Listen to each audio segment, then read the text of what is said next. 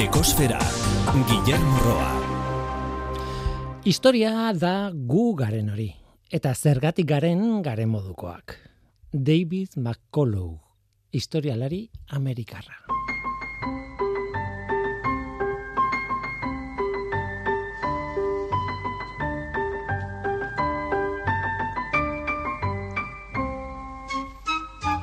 Kaixo denoi, ongi etorri ekosferara.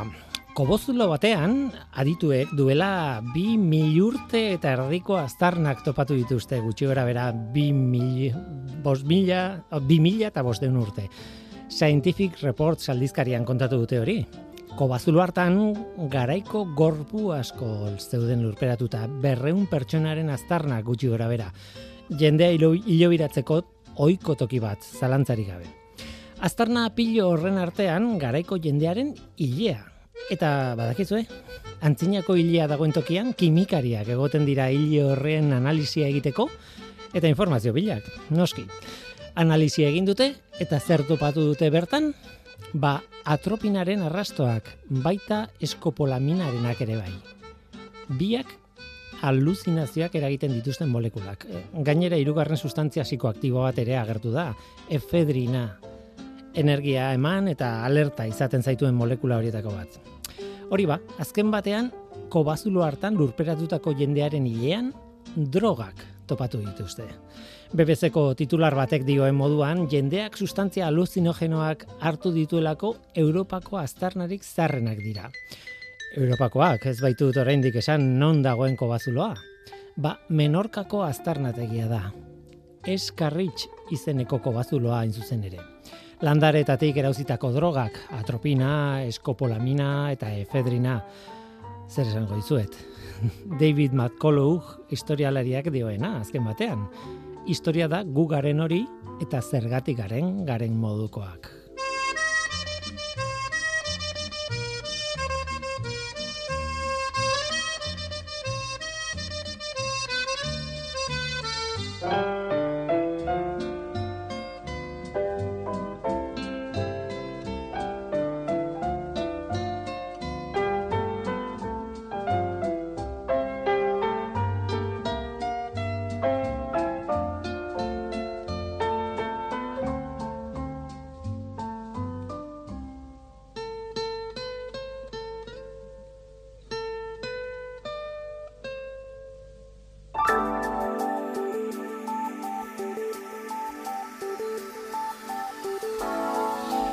Atmosferako CO2 konzentrazioari buruzko datuak ekarri behar ditugu orain beti bezala. Igandeko datua da, apirilaren bederatzikoa.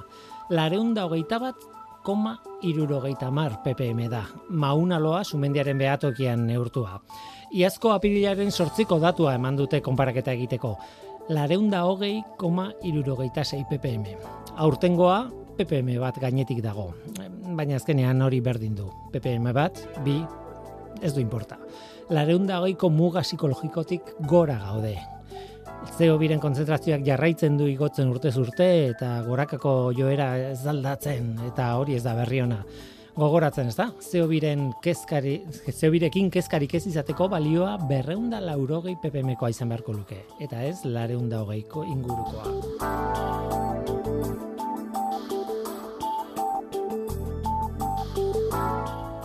Gaur lusuzko gonbidatu bat izango dugu Aitor Zebidanez Miranda Albaitaria. Gaur egun Neiker zentroko ikertzailea da, baina doktoretza tesia Txilen egin zuen. Andres Bello Unibertsitatean bere espezialitatea zoonosia. Alegia, espezie batetik bestera transmititzen diren gaixotasunak.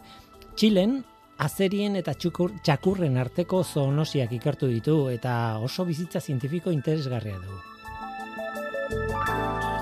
Gainera aurtengo bioterra feria aurkeztu dute ekainerako, noski beti bezala, irungo fiko zentroan izango da ekainean. Maialen gaztainaga ere zuzendaria, e, feriako zuzendaria ere izango dugu gurekin. Hori da gure gaurko eskaintza, zu ongi etorria zara, murgildu zaitez gure ekospera.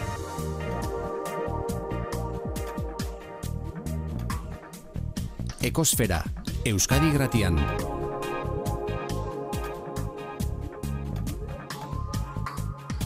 Ekosfera. Aitor Zebidanez Miranda, kaixo, ongitorri? Kaixo, mi esker. Ze ona zu hemen egotea. Sí, eskerrik asko. bai, ze, bueno, ezagutu ginen pertsonalki duela gutxi, e, neikerreko e, egoitzea nagusian, arkauten bertan, ez, e, araban, eta, eta bueno, ze ongo ginen, amar minutu hitz egiten elkarrekin, eta... Bai, horrela zuzenean, bai. Eta nire lehenengo saldia du bigarrena izan zen, hori kontatu behar diazu irratian. hori da, bai, bai, Zure bai. bizitza kontatu behar diazu irratian, zalantzarik gabe. E, albaitaria zara, Eta baina, bueno, albaitari asko daude, baina ez dakit zure historia duen albaitaririk ote dagoen. Badakiz zer hartatu zaidan zurekin? E, basadiazu el, zure elkarrizketa bat, egun e, argitaratu zuten zuri egindako elkarrizketa bat, ba, gutxi gara bera dokumentatzeko tala. Hori irakurri eta batzuetan gertatzen da ez, hainbeste aldiz ikusi eta hain begibistakoa diren gauzak, esaten dizutenean, bapaten esaten du, ah, claro, bai, bai, nik hau banekien, baino esan egin behar ziaten. Oh, ja, bai, bai, bai. Eta pixka bat hori gertatu zait zure lanarekin, zure ibilbidearekin, eta zure orain kontatuko ditugun gauzekin. Esan behar da, hemen dela batez ere, e, nik orain neik errentza lanean, hori horri buruz ere hitze ingo dugu pixka bat, baina izan tarelako zure tesia egin duzulako Txilen, ez, Andres Bello bai. Unibertsitatean, eta bertan egindako lanean, oinarriak bakarrik, ze, bueno, zu jakingo ez ze maitza dituen, eta nola, eta zer egiten zen uten, eta bar, baina oinarria bakarrik, ja, dia, bueno, argigarriak, ez dakit. Deigarria behintzat, ez da? Deigarria, bai, noiz bukatu zen? Ba, nik Txilen bost urte pasan ditun. E, justo 2008 bukaeran irakurri nun tesia, bueno, desiaren defentsa inun, eta bertan gelditu bar nintzen azken lan batzuk rematatze, lagorategiko lantxo batzuk, pandemia torri zan, dena itxi, Hori esan behar nizun, justo zure lana zonosiari buruz izan da, eta bai, gero bai, bai. zonosiak, ustez zonosiak eragindako pandemia bat. Hori da, hori da. Eta bueno, ba, toki guztetan gertatu zen bezala, laborategiak itxi, dena bertan bera gelditu, eta zan, no, uste eta dela momentua etxera hueltatzeko. Horrela izan zen. Han harrapatu zizun pandemiaren bai, bai, Txilen, egon hasiera, hemen ja konfinamendua zita zegoen, eta hiru egunetan erabaki nun, abioi hartu, eta onera hueltatzea. Ba... Azkar eta ondo atera zan erabakia. Hori esan behar nizun batzuetan ez zan erresa izan. Ez ez horret, iniz borte dukinun. Txile oso ondia da. Bai, eta Txile aina ondia izateak, kriston aukerak ematen ditu horrelako ikerketak egiteko. Egia zan. Zen, bueno, igual entzule asko ezagutuko dute Txile beste arrazoi askoren gatik, baina bere Txiletarrek esate dute azkenan Txile dela kosta franja bat. Berain herrialdea Costa Franja badela. Oso herrialde luzea eta estua da. Eta zentzu horretan Argentinarekin parekoa da, esan nahi dut Argentinak nik ikusten duena da hiri gutxi batzuk dokatela nolabait eh, bueno, kontzentrazio izugarria, ez, e, jendetza hor. Baina gero dago pampa oso bai. Patagonian bukaeran, esan nahi dute utxik dauden Ez dauka Argentina daukan dimentsio hori hainbeste zona iz, iaia ez ezagun, baina bai, txilere oso zentralizatutako herrialde bada, haen biztale askoz gutxiago, e, baina bai, biztalearen erdia Santiago kapitalean bizi da. Zu bertan bizi zinen edo? Ni bertan neukan sedea eta ofizina unibertsitatean eta laborategia, baina gure ikerketak egiten genitun iparraldean Boliviarekin mugan eta iaia Patagonian ere. Orduan, harritzekoa da, zen hemen imaginatu tesia hemen donostin egin, mhm. eta kotxe hartu, eta guazen Danimarkara iaia laginka, lagina jasotzea. Kotxe, zuten zineten. Bai, bai, gure Wow. 4x4an... Ordua, izango ziren. Ordua, asko, egunak. Bai. Egunak, eh, esan, bai, bai, bai. Gauak pasata, baina, bueno, azkenan guk iten genuen lana beharrezkoa zen baitare ba, Txilek hori eskaintzen du, ere, ezta? Txile azkenan isla biogeografiko bat dela esan daiteke. Eta imaginatu, txele dazka munduko, dauka munduko baso, basamorturi lehorrena, eta itu munduko glaziarrik pristinenak esan daiteke. Ordan kontraste hori oso oso baliagarria da ba, ingurumen edo naturrik erketa desberdinak iteko. Nik egia esan ez dakit askorik txileri buruz, baina bai badakat e, ideia hori ze ezberdinak diren e, nolabait, iparraldea eta egoaldea, bueno, eta erdialdean kokatzen dut nik gutxi bera bai. Baina e, atakama aipatu behar da, esan duzun basamorturik lehorrena atakama bai, izango da, ez? Horixe da, atakama bertan dago, en iparraldean, Baina gero baukagu Patagonia, fiordoak, Txiloe isla, Mhm. en, bertako ba, oian patagonikoak, baso, baso hoiek, ordan oso kontraste polita. Bai, bai, bai. E, eta gero, e, claro, itxasoa bertan dago, e, nahi ez egiten den ia guztia itxa, bueno, ez, itxasorekin, Kosta- eske bertan dago, ez?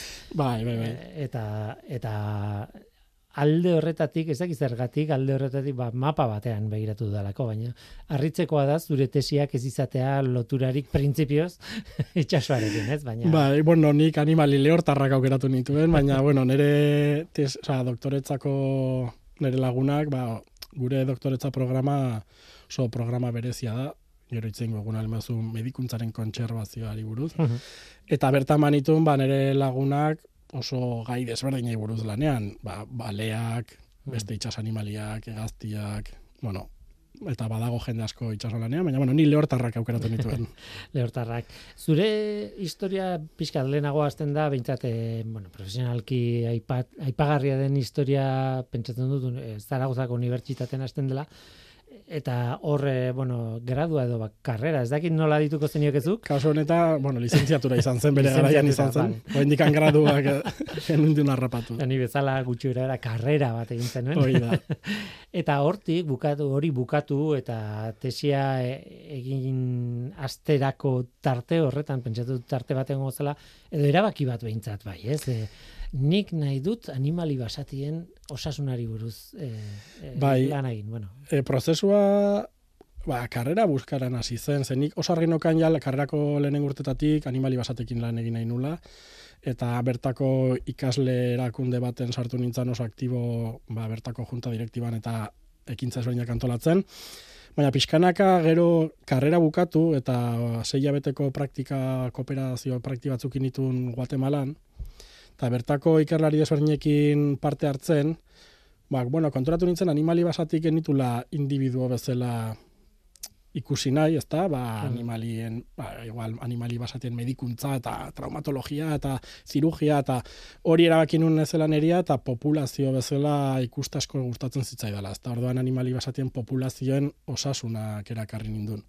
Eta hori ikusita, ba, erabaki nun master bat itea Bartzelonan, zela ekologia lehortarra eta bioanistasunaren en, bakudeaketa. Ba, batez ere, albaitaritzan lantzen ez genuen ikuspuntu ba, ekosistemiko hori, bioanistasunaren aldetik, populazioen aldetik, ba, pixka lantzeko eta gabezioiek ba, hobet, bueno, en, ba, aurrera eramateko, nire ikerketak edo nire lan profesional horrek, uste nun behar nituela herramienta batzuk, ba, albaitaritzan ikasten ez genitu, ez genitunak. Eta hortik pixkanaka, Eta han hasi nire bat zientzia ikerketa arloan han muturra sartu, eta azkenean aukeratera zitzaidan tesia Txilen egiteko. Nire bertan masterreko tesi zuzendaria, Bartzelonako master tesi zuzendaria Txilera mugitu zen, esan zean han bazuela beka aukera, proiektu oso interesgarriak, eta, eta esan, bueno, loturarik ez nuenez oraingoz, ba, aurrea. Mhm. Bai, bai, bai. Eta Txilera, gainera tesi bat planteatzen denean, badakizu hori gutxienez lau urte izango direla, lau bost urte izango direla, Bai, bai. e, zuk izango zen ditu hogeita gutxi, hogeita iru, hogeita lau urte, Ba, holako bai, zerbait, ez? holako O- zerbait, hogei, Hogei- uste, dut hogeita marrekin irakurri nula tesia bukatu nula, ba hori, hogeita Mm. bost, hogei urte inguru. Gertatzen dena da, batzuetan horrelako bizimodu bat aukeratzen duzunean, ez dakizula bueltatuko zaren edo ez. Igual ez zaizu inporta, baina ez da, ez da inziurra bueltatuko zaren. Ez, ez, ez. En, nik uste hasieran, ba, pixkat, ba, oraindik amanekala gogori, bueno, edo zen tokitan bukatuko, eh, baina pozik egongo naiz, eta, eta bueno, azkenean pixkanaka noitzen da, bakoitzaren sustraiak, ba, tira dutela berriro, ba, jaioterrira. Mhm. Eta bueno, ikusi dut ere ez zehala oso urruti joan behar asko interesatzen lan batzuk ba, ikertzeko ere, ezta? Eta, Bai, hori ulertzen dut. Hori Kontua da aukera izatea, bueltatzeko. eta hori da zailena. Hori da zailena. hori da ez? zailena. Neri ondo atera zait, baina, Bai, bai, bai, bai. Hmm. Baina, bueno, hori, azkenean bost urte horiek Txilen egia esan asko disfrutatu ditut ere, bai profesionalki eta bai pertsonalki. Hmm. Bai. Izugarria izan behar du. Behar bada ez, dakit nola bizitzen zuen zuk barrutik, baina baina kanpotik ikusita iz, oso oso, oso erakargarria. Abentura polita izan bai, da, bai, bai, bai. oso oso polita. E, tira, e, nik adibidez duela gutxi egon ginenean neikerren, egon ginen jardunaldi batean, bueno, e, montatu zen jardunaldi bat e, hainbat itzaldirekin eta hainbat konturekin, eta bueno, bertan e, kontatzen ziren e, islari bakoitza kontatzen zuen bere ikuspuntutik gauza bat edo beste, eta bueno, interesgarri izan zen, baina nolabait denon gainetik edo bazegoen o, gaur egun oso modan modan edo garrantzia eman zaion bai. kontzeptu bat eta osasun orokorra, osasun bakarra deitzen da nari. Bai. One Health eh, ingelesez. Bai. Eta nik lehenengo aldiz, e, bide batez, esan behar dut, plentziako itxas jendeakin entzunuela, eta geroztik, esan ziaten momentutik, ez da desagertu nire bizitzatik. Ba, egia esan, azken urte hauetan asko entzun da, eta garrantzian hartu du osasun bakarraren kontzeptu honek. Da, bueno, ba, entzulek uler dezaten bazpada, azkenean osasun bakarraren kontzeptua lantzen duna da, ba, ekosistemen osasuna bateratua dagoela eta menpekotasuna daukala, ezta, ba, bai animalien eta gizakien osasunarekin, bueno, hiru konpartimendu horiek, ezta, animali, gizaki eta ekosistemen osasunak, ba, menpekoak direla. Eta nik uste pandemiak oso agerian utzi duen kontzeptu bat izan dela, eta geroztikan gerozta gehiago entzun dela, baina egia esan albaitaritza munduan, guk ja duela urte desente ja jorratzen genuen gai bat dela, ordan guretzako moda pasata, egon daitekela esan daiteke ere. Hori hori esan nahi nuen, eh, pandemiak erakutsi du garrantzitsua, baina zalantzan jartzen altzen. Igual, hain oinarrizko kontzeptu bat da, baina aldi berean hain orokorra, ez? Eh, esaldi batean bai. esan daiteken zerbait, baina, klaro. Gauza, duela askotik ezagutzen zen kontzeptu bati izena jartza izan dela ezagutzen zen. Eta batez ere hori, igual albaitaritza munduan zoonosiak direla eta asko uztartzen zen batez ere bi konpartimendoiek gizakia eta animalien osasuna arteko menpekotasuna eta bai ingurunenarekin, ezta. Baina orain beste disiplinak ere ba erabiltzen hasi dira zen ekosistemak, ekologia, inguru giroan lanitutenak eta menpekotasun hori zabaldu da beste disiplina askotara. Mm nolabait, bueno, eh, bueno, kimika ere sartzen da tarten, no? Bai, bai, bai, bai, etxeko etxera bai. etxera beti bezala. Ez baina esan edu dana da, eh, bueno, dala kontzeptu bat eh, begi bistakoa zena, ez dakit nola esan zuk esan duzu, bai. ez? E, izena jarri zitzaio orain eta ora, baina zerbait ere aldatu da, zer.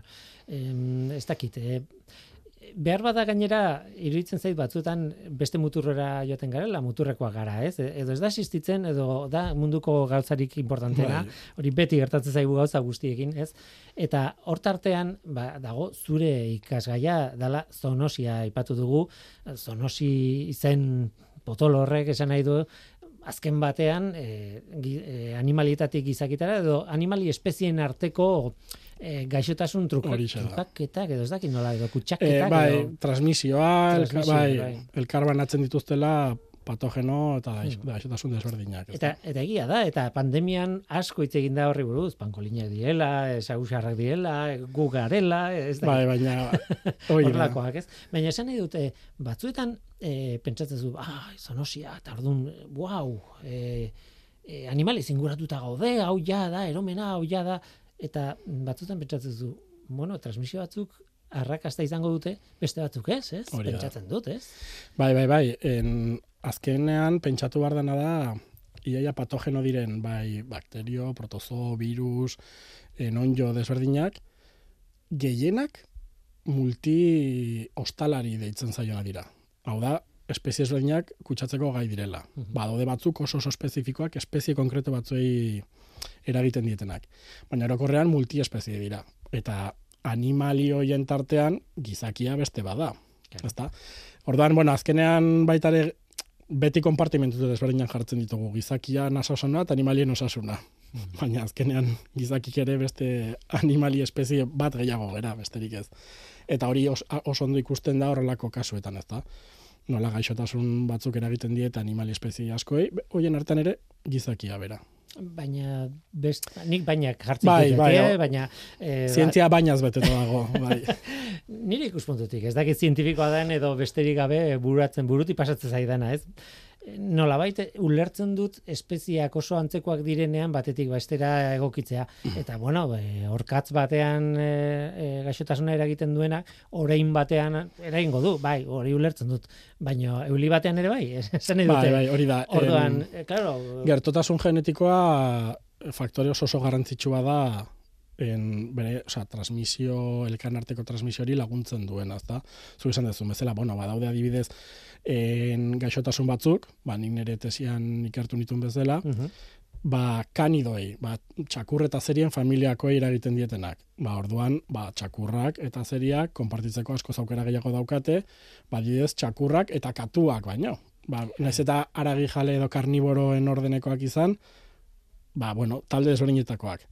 Orduan, badaude batzuk, ba, espezifikoa direnak, mm, familia edo orden taxonomiko desberdinei, badira batzuk, ba, ikusi dugun bezala, mm, egaztiei, en, ugaztunei, en, beraien artean adibidez, intsektuak direla vektore, orduan badaude bai virus, bai bakteriatzuk oso sondo egokituak, mhm bueno, urte eta urteko evoluzio lan hori eman da, horrelako ziklo, bueno, interesgarri eta bai. kuriosoak mm, gertatzeko, ezta? Ulertu dezaketa, adibidez, e, e, ja ez dugu hainbeste hitz egiten, baina IESaren kasuan, bueno, e, ustez e, txinpantzeetatik gure gana salto egin zuen virus bat, eta bar, bai, bai, bai. eta hori, bueno, letra hundiekin dago e, zinteren historian, ez, da, medikuntzaren historian. Baina egia da, bestalde, denok betidanik ezagutu duen izen bat aipatzen baldin badut, eta zure lanean ateratzen, eta hori, ara, ba bai, egia da, e, espezies berdinetan ikusten dugula normal normal arkakusoak. Arkakusoak, da. claro, egia da. Eta arkakusoak bezala, bueno, han adibidez en parasito mota bat deitzen zaiona ektoparasito edo kanpo parasito, artropodoak izaten dira normalean, ba segurazki ba gehienak ezagutzitugun mendira joan eta kaina, bai, arkakusoa, zorriak eta uh ba ba parasito diren bezala evoluzio, koevoluzio bat edukitu, beraien ostalariekin, eta oso ondo egokitu dira modu desberdinetara eta bizi estilo desberdinetara. Arkakuxo espezie batzuk, ba hori da, gai diratz, eta esalto egiteko, txakurretatik izakietara ere. Adibidez. Adibidez. en, badaude akainak, beraien zikloan, ba, xagu txikietatik, egaztiak, gizakiak, behiak, denak, den, denak parasitatzeko gai denak. Baina zorriak adibidez, en zorriak e, kanpo parasito edo oktoparasitoak dira ere bai, baina zorrien kasua oso berezia da, zeren zorriak bakarrik infektatzen dute en ostalari espezie bakarra. Ba, evoluzioan zehar horrelako evoluzionatu dute, zen zorriak behar dute hilera eutxi, eta evoluzionatu dute beraien hilera eusteko metodori, ordan kapaz dira bakarri, txakurren zorria txakurre bakarri dituzte, gizakien zorriak gizakia bakarri dituzte, animali handien artean ere gauza bera gertatzen da, ez? Espezifikotasun batzu badaude, badaude pandak eta... bizi dira, ez dakit. Bambua bai. dagoen tokian justo eta hortik atera ezkero hile egiten dira. Eta baina beste batzuk askoz. Eta badago beste kontzeptu bat, bueno, ni nere ikerketarloan sartzen ez dutena, baina oso interesgarria sartu zaidana da parasitoen kontserbazioa. Azkenan parasitoak bian biodibertsitataren beste parte badira eta badago disiplina bat ikertzen dula ba, parasitoen kodez agerpena. Ba, dibidez, gertatuko badago uste gaina arkakuxo, ez arkakuxo ez, en zorri mota badela, lintzari, katamotzari, bakarri parasitatzen duna. Ba, katamotza, katamotza desagertzen balima da, arkakuxo espezie hori ere, oza, en zorri espezie hori ere desagertuko da. Ordan ez dugu aztu behar azkenean, mhm. bianistazuraren parte dela bai, bai parasito eta bai gaixotasun lehen hitz egin ditugun virus, bakteria eta abar. Guazen zure tesiari buruz hitz egitera, zure egunerokoa. Bueno, egunerokoa pentsatzen dut oso ezberdinak izango zela zati batzuk eta beste batzuk, esan dut laborategian zinenean, ba, gauza bada, e, Patagonian zinenean beste bat, ez da, nola nahi ere zintzen planteamendua, azeriak eta txakurra ditugu. Hori da, en, Txilen ematen den, bueno, en, e, Txilen ematen den situazio oso berezi bat, da guk igual aingertu ezagutzen ez duguna, da txakur asko daudela en konfinamendu gabe deitzen zaionak, hau da txakur askeak. Ez bakarrik en ba txakur basatiak, bai, asko dira mm, jabeak dituzte, elikagatzen dituzte, baina beraien kabuz ibiltzen dira mendian gora eta bera. Orduan, en animali basatien kontserbaziorako en, arazo handi bat txakurrak dira. Eta txakurrak zona naturaletan. Bai en, zuzeneko ba, eiza egite dutelako bertako animali basatiei, eta beste arriskutako bat da, elkarbanatzen dituzten gaixotasunak. Hau da, txakurrak izan daitezke gordailu, gaixotasun batzuna gero azeriei eragin diez egiten nahi.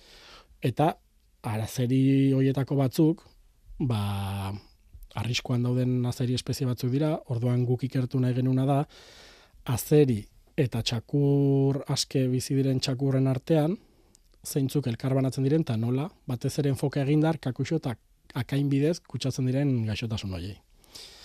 Eta hortarako, ba, bi gauza behar genitun, txakurrak lagindu eta azeriak lagindu. Txakurren laginketa erresagoa zen. Azar, arazoan ja en, azerien laginak lortzea zen.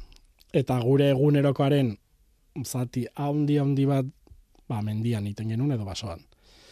En, lehen esan bezala ikartu genitun ba, Txile goitik bera azeria, zeren elkarbanatzeko ba, bueno, esan genezake ekosistema horiek aldatzen doaz, eta baita segurazki, bueno, gure hipotesia zen, patogenoak eta kaparrak eta kainak ere aldatuko zirela, ba, bioklima, bueno, en eremu bioklimatikoaren araberare. Eta hori genuen, ba, material guztia prestatu, aste bat edo biko kanpainak egin, eta ba, takamatik, mm, Txile erdialdetik edo Patagonian, ba, zeri bila, trampak jarri, azeriak harrapatu, en, egiten genuna zen bertan anestesiatu, Mhm. txekeo mediko bat bezalain, hartu pixua, neurtu, oskultatu, temperatura, odolana, odolak hartu gero odol analizia egiteko, en gorotzak lagindu, ba, gaixotasun biratzeko, en parasitok bigiratu, en arkakuxo akainak zituzten eta bar, berrogei minututan edo anestesiatik errekuperatzen genitun, eta momentuan bertan askatu. Eta horrela pasade nere bosturten zati handi handi bat. gero hori dena laborategira eraman, gero analizatzeko. Eta egia san, en lan honek, ba, aukera oso ona eman dit, Txileko eremu natural ba, politenetakoak ezagutzeko. Claro. Eh, Pentsatzen dut momentu hori e, bat, trampa bat jarri eta azeri bat erortzen denean edo e, momentu hori izan behar duela, bastakit, e, sekulako momentu bat, ez dala, venga, venga, hartu, ez, ez, Bai, en hasieran, bueno, lehenengo alditan beti urduritasun puntu hori badago, bueno, esan behar nun goitzen zazela, baina ez, nik uste emozioa beti dagola, irurogei garren azerian ere.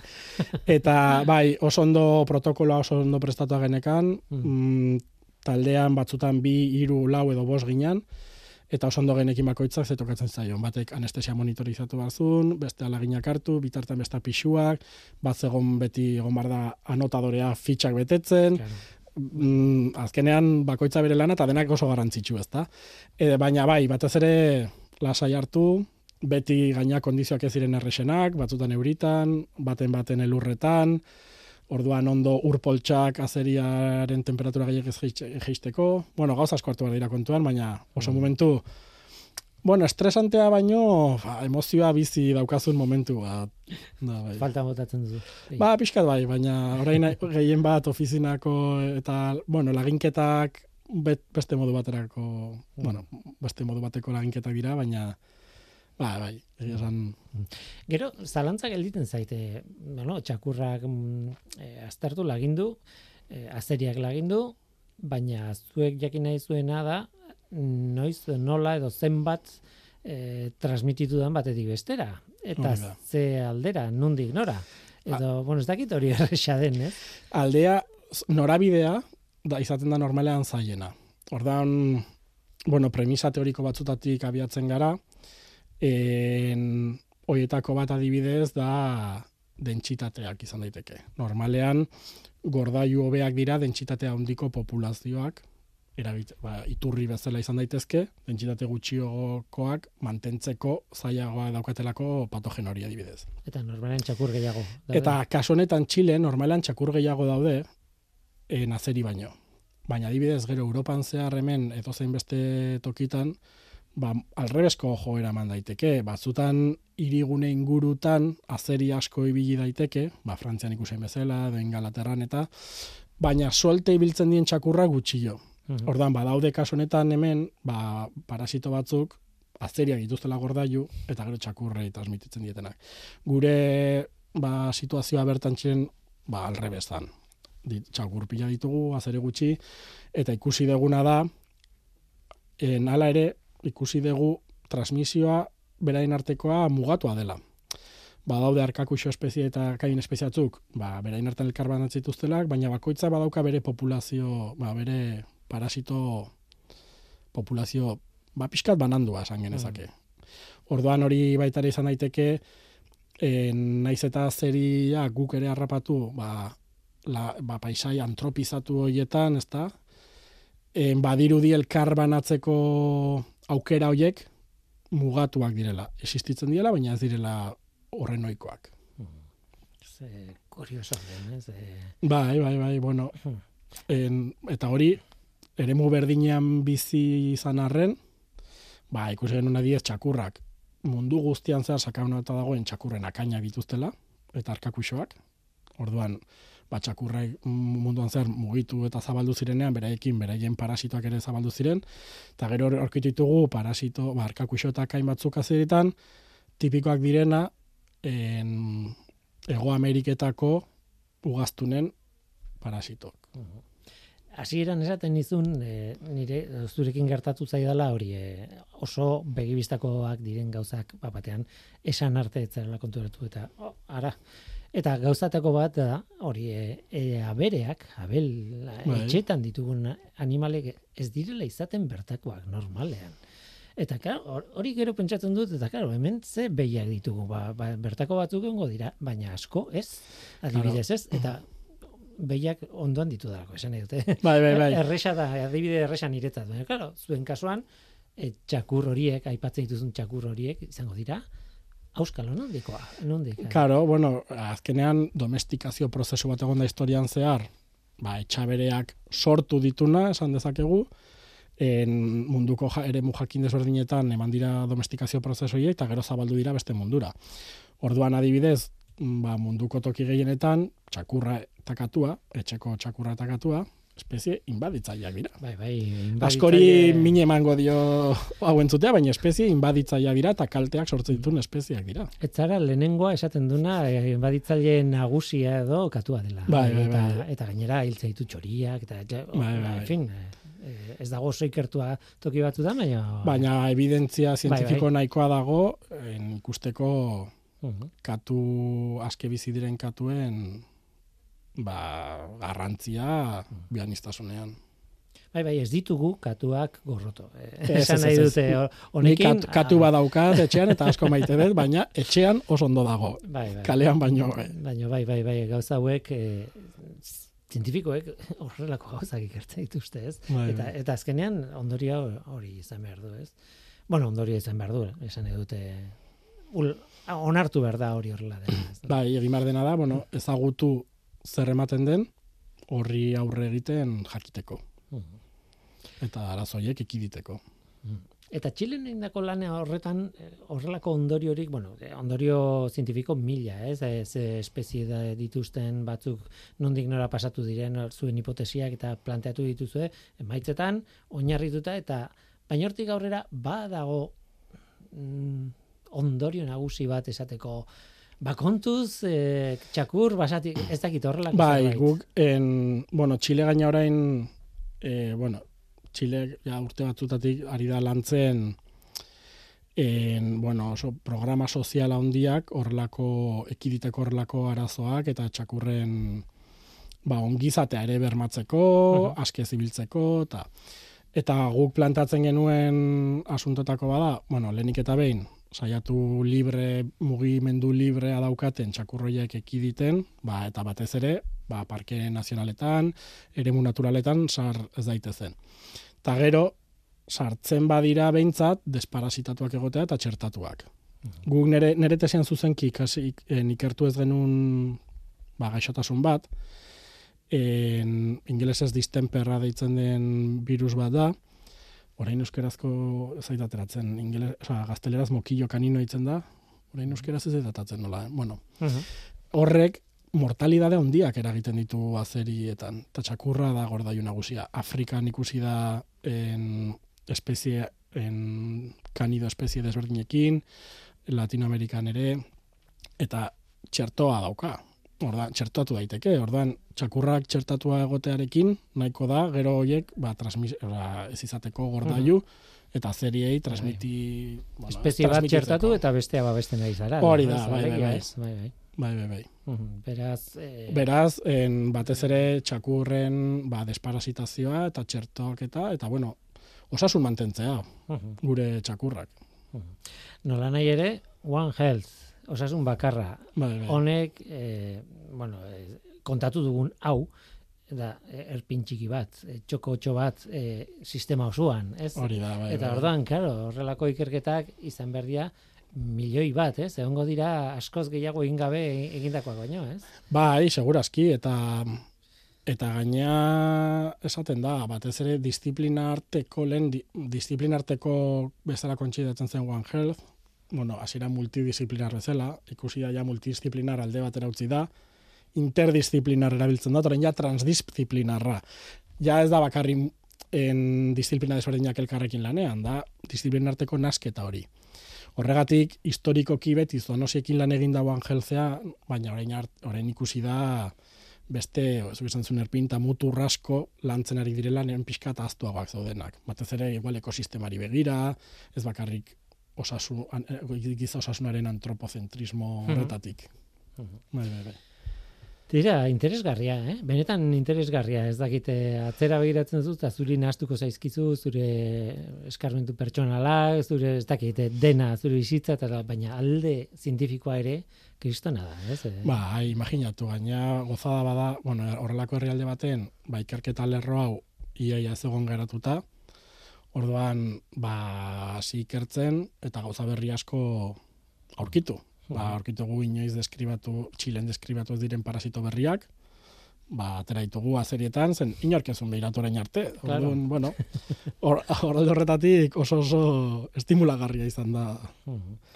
Begiratzea bezala ez dago, ez, aurkitzeko. hori xe bertan. Bai, bai. Tira, ba, nire urrengo galderak izango lirateke, e, orain ja Euskal Herria bueltatu eta neikarren egiten ari zaren lanari buruzkoak. Baina ez dut uste ingo izkizudanik.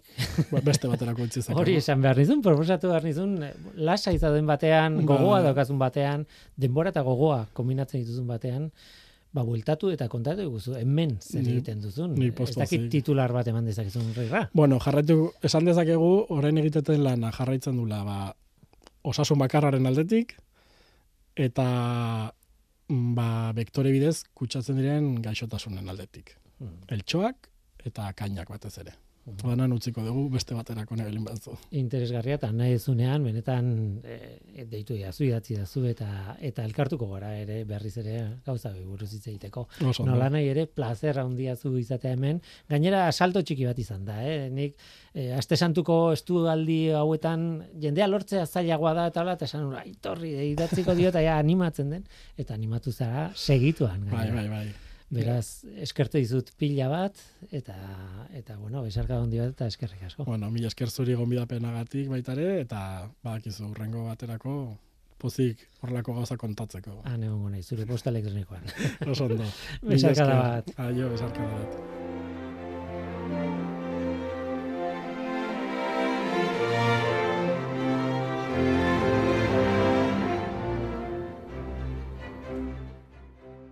Bioterra, Bioterra feria aurkeztu dute, eh, joan den astean aurkeztu duten, urtero izaten da, noski, pandemiak eta horlako gauzek usten baldin badute feria egiten, baina bestela, eta eta ez dago kontrako prebisiorik, Bioterra feria izango da, ekainaren bitik laura, ba, irungo fikoba zentroan, eta gurekin daukagu feria horren, Bioterrako zuzendaria Maialen Gaztainaga, kaixo ongitorri. Kaixo. Mm, Utziazu esaten bioterra produktu ekologikoen, bioeraikuntzaren, energia berriztagarrien eta kontsumo arduratsuaren Euskadiko azokaren eta gainera aipatu behar da, hogei garren edizioan gaudela. Zorionak, hogei urte. Eskerrik asko, bai, hogei, hogei edizio eta hogei edizio e, izan dira, eh? E, pandemia urtean ere e, egin izan algenun, e, kainan beharrean urrian egin genuen, baina ospatu genuen atzoka, mm Mhm. hogei edizio izan dira. 2008an ere bai egin zenuten. Bai, ja ez nintzen bai. gogoratzen. Banekien zerbait arraroa bazegoela, baina Mm. ez nuen gogoratzen zehazki. Hori da, data aldatu genuen, Mhm. e, kainan oraindik ere etxean ginen, eta Bai. gero ba, urrian, e, ba, hori ba, azkenean e, segurtasun, pf, e, ba, segurtasuna jarraitzen, bere irizpide guztiak, ba, aurrera eraman izan genuen, eta edizio polita izan zen jendeak asko eskertu zuena, pixkat normaltasun pixkat ematen zulako, ez? Bai, ez, beharrezkoa zen, ez? Bai. Gainera, bai gogoratzen dudana da zurekin egindako elkarrizketak, ze ja mm, ez dakit hiru urte diren, ez zurekin egiten ditu dela urtero elkarrizketak eta nik baino lehen Jokin Aldazabalek eramaten zuenean ekosfera, berarekin ere egiten zen eh, egiten zenuen eh, elkarrizketa aurkezpena egiteko, nolabait. Eta eta ba, nik egin nuen duela bi urte okerrez banago, eta oker egon naiteke, baina, e, claro, neurriak behartzen dituzten, ez zen e, feria bat em, erresa alde horretatik, ez? E, zaindu beharrezko puntu asko zeuden, gainera. Bai, bai, azkenean e, legedi bat zegon, eta, bueno, maskarillaz gain, ba, distantzia ja, bat eh, mantendu behar Mhm. genuen, eta aforoa kontrolatu, eta, bueno, zorionez, aurrek urtean ja no, normaltasunez, edo lengo normaltasunez, eta ja, oitu beraz normaltasun honetara ere e, moduan egin alizan genuen, eta Mhm. bioterraza restaurazioarekin irekia genuen, da, e, bai. yoga ere bai egin alizan genuen kanpokaldean, eta Eta dena ba, betiko moduan. Bai. Ez dugu falta botako hori guztia, eh? Egia esan, eh. gara hartako zea. Bai, Guazen hitz egitera hogei garren urte hurrenari buruz, ba, azteko zorionak, hogei urte direlako, e, baina galdetu nahi dizut, nik ez dakit maialen zuk zeuk e, noiztik ari zaren bioterran e, lanean, hasieratik zauden, edo, edo geroago sartu zinen. Ba, nik pixka bat beranduago, hau izango da nere amabosgarren edizioa. Ez dago gaizki, bai. eh? Ez ez dago gaizki ne, oza, bizitza profesional guztia. hemen. Eta, mm, badago lankide bat, zera, bueno, hau egiten azkenean e, hiru pertsona gaude, e, ia urte guztia antolatzen gaudena, beste Mhm. ekitali batzuekin batera, eta talean badaukagu lankide bat e, azeratik egondana. Mhm. Bai. e, gogoratzen duzuna, bueno, e, niri interesatzen zaidana da zuk e, ariketa hori egitea, hori eskatuko dizut, Mhm. atzera begiratzea eta ikusi nolako evoluzioa izan den, ze hogei urtean, edo a, ikusi dituzun amabost horietan, e, aldaketa izango zen, e, ba, batzuetan modak bultzatuta, beste batzuetan beharrak bultzat- bultzatuta, edo beste batzuetan zuen ideia berriak bultzatuta, ez dakit, ez? Nola ikusten du e, bioterrako evoluzioa? Ba, ni sartu nintzen justo e, bioterra ja ezaguna zanean. Orduan, e, nire lehen urte izan zen, e, Masaru Emoto, osea, zan eminentzia bat, oso potentea, Mhm. e, karri genuen urtea. Eta urte horretan, bueno, egin barri izan nun hasta de barrera humana. Ze, jendea, osea, segun Masaru ikusi nahi zula, ba, Mhm. ba, topera, eta iriki barri izan, bueno, audit, Fikobako auditoria, ba, ia pertsonentzako da, eta hori bete zan, ondoko sala ere erabili behar izan genuen, eta izan zen, osea, pasote bat. Mhm. Orduan, nik e, garai horretan lan egiten nuen e, komerzializatzen, erakusketariekin neuken harremana, eta gero egoten nintzen harreran. Eta harrerakoa izan zen, baina increíble, ze jende guztiak ikusi nahi zuen, Mhm. eta ez egon lekua guztiantzat. Eta horren ondoren bandan hasi bat horri zan, eta bueno, eskala saiago jontzan, baina mm, ba, itzaldiak bazuten e, garrantzi oso handia. Gero egia da internetekin eta horrela, ba, sare sozialekin, ez, indarra hartzen joan diala, eta orduan, badaude pertsonai batzuk ja egunero ikusten, ikus, ikusi alitugunak, ez, orduan, ez berdina da, orain programa lantzen degunean, ba, ba ez da ez da lehen moduan, osea, Mhm. jendea masiboki etortzen zana. Orain Claro. igual zaila. Tamainan aldaketa e, izugarria er, tomat, somatuko zenuten, ez? Hasierako edizio Mm. ona, ez? Bai, osea, erakusketarian aldetik eh, ere bai enpresak aldatzen joan dira, bai igual lehen sektore ekologikoa baitzukan e, kutsu familiar bat moduan eta hori profesionalizatzen joan da. Orduan zentzu horretan ba ba azokare bai handitzen joan da eta ba distribuzioare bai aldatu da. E, eta bueno, ba, hor, e, bai ikusten dugu badaudela baitare enpresa berri asko, ba, hori kontseiluak ere asko boltzatzen dutela ba, e, kontsumo ekologikoa, eta badaudela enpresa startupak eta olakoak. Eta liberian badaude beste batzuk desagertu dianak ze beste batzuk jan dutelako, ez uh Badago mugimendu handia gonda askeneko urtetan sektorean. Ko, eskatu behar dizut ere labur labur esatea, zer den bioterra, ze azken batean, e, bueno, aipatu dugu itzaldiak daudela, aipatu dugu, dugu erakusketa badela, baina gauza asko aldi berean badira. Nola, nola salduko zenuke bioterraren ideia zein den?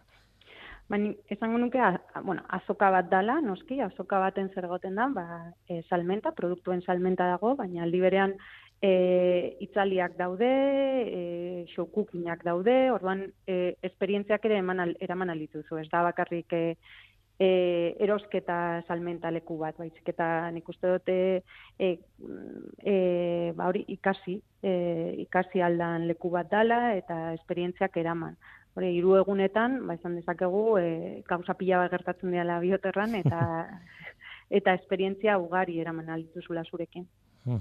Eh, esan behar da gainera oraindik, bueno, aurkezpena egin duzue, ja datak eman dituzue, bioterra izango dela, e, guztiz guztiz e, ez dagoela itxita, ez? Oraindik norbaitek mm. ez dut esaten publiko orokorra, baizik eta estanen bat jarri nahi duen norbaitek nahi baldin baduzu egin kontaktatu, posible du oraindik.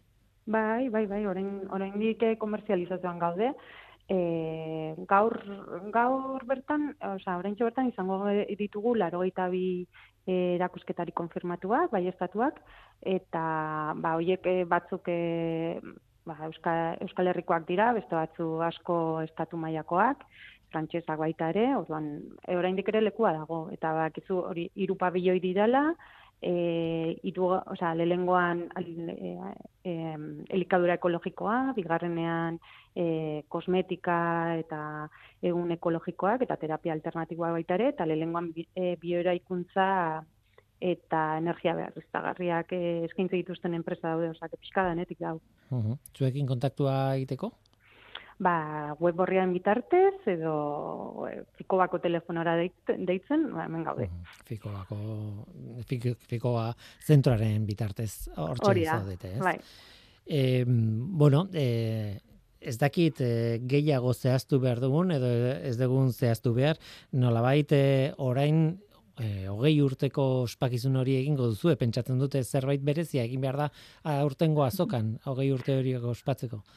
Bai, bueno, e, azkenean, bueno, ba, nahi dugu ere bai festa bat izatea, orduan, e, ekarri, oza, programan bai izango ditugu, ba, e, beste urteetan etorri izan diren e, islariak edo, edo urte guzti hauetan arrakasta izan dituzten tailerrak ere izango ditugu, eta da bueno gustatuko litzaigukena da ba, jende ugari etortzea eta disfrutatzea ze, ze guztientzako publiko guztientzako e, ekitaliak egongo dira bai aur bai familia bai guztientzako. Tira, bioterra azoka ekainaren feria esaten unik, azoka egual e, izena egokiagoa da. ekainaren bitik laura, hiru egunez, beti izaten da horrelako zerbait, ez? E, gutxi mm. bera iraupen hori izaten dute, ez? E, bai. azokek. Ekain, bueno, gure azoka hau ba, publiko guztientzako nola denez eta baita profesionalentzako baita ere, ba, irekitzen dugu e, ostiral goizetik e, arratsaldera arte eta ordutegia izaten da goizeko 10 arratsaleko 8 arte mm. eta orain e, igandetan pixkat lehenago izten dugu arratsaleko 7 ze bai konturatu gera ba, ba hori igande arratsaldeak orain ba, jende asko e, etxean pasana izaten ditula orduan e, publiko gutxiago etortzen denez ba ordu bete gutxiago irikitzen dago azoka. Aurten argazpenean gainera toki berezi bat izan dute ekolurrakoek, ez? E, Euskadiko mm. nekazaritza eta likadura bai. ekologikoaren kontseilukoak, ez?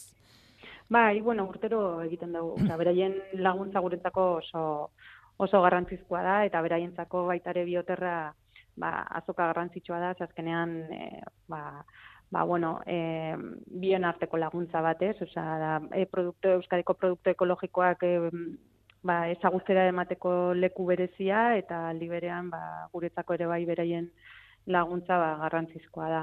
Duan, e, beti lehengo aurkezpena ba, beraiekin batera egiten dugu, eta beraiek urteko datuak eskaintzen dizkigute. Tira, ba hori, e, nabaritzea, azpimarratzea, ba, laister izango dela, bueno, programa, e, behin betiko programa e, weborrian, eta uh ordura arte oraindik badagoela aukera, ez, parte hartzeko edo kontaktuan jartzeko zuekin, eta eta horixe, orain egin duzu aurkezpena, baina ekainaren bitik laura izango da irunen, gipuzkoan, Fikoba zentroan, e, urtero bezala, bioterra azoka. Ez dakit beste zerbait ahaztu dugun, kontatzea? Ba ez, ba, ba informazio gehiago behar dute, ba, e, bai web horrian, bai gure sare sozialetan aurkitu dezaketela, eta ba, bertan joango gera ba, e, berrikuntzak eta erakusketariak eta e, zeintzuk diren aurkezten, ba, ba, oberen dana, ba, e, sozialetan jarraitzea eta bestelare ba web horrian ikustea. Eta bueno, eh sarrera doakoa da. Ta, sarrera doakoa da, hori importantea. Ta parkinek, ta parkina ziko ban baita ere doakoa da egunez, mm. osea que plan bikaina bestelare topo zitorri zaitezkete. Hori da. Ba Maialen Gaztainaga bioterra azokaren zuzendaria. Eskerrik asko gurekin izateagatik. Eskerrik asko gure zuri.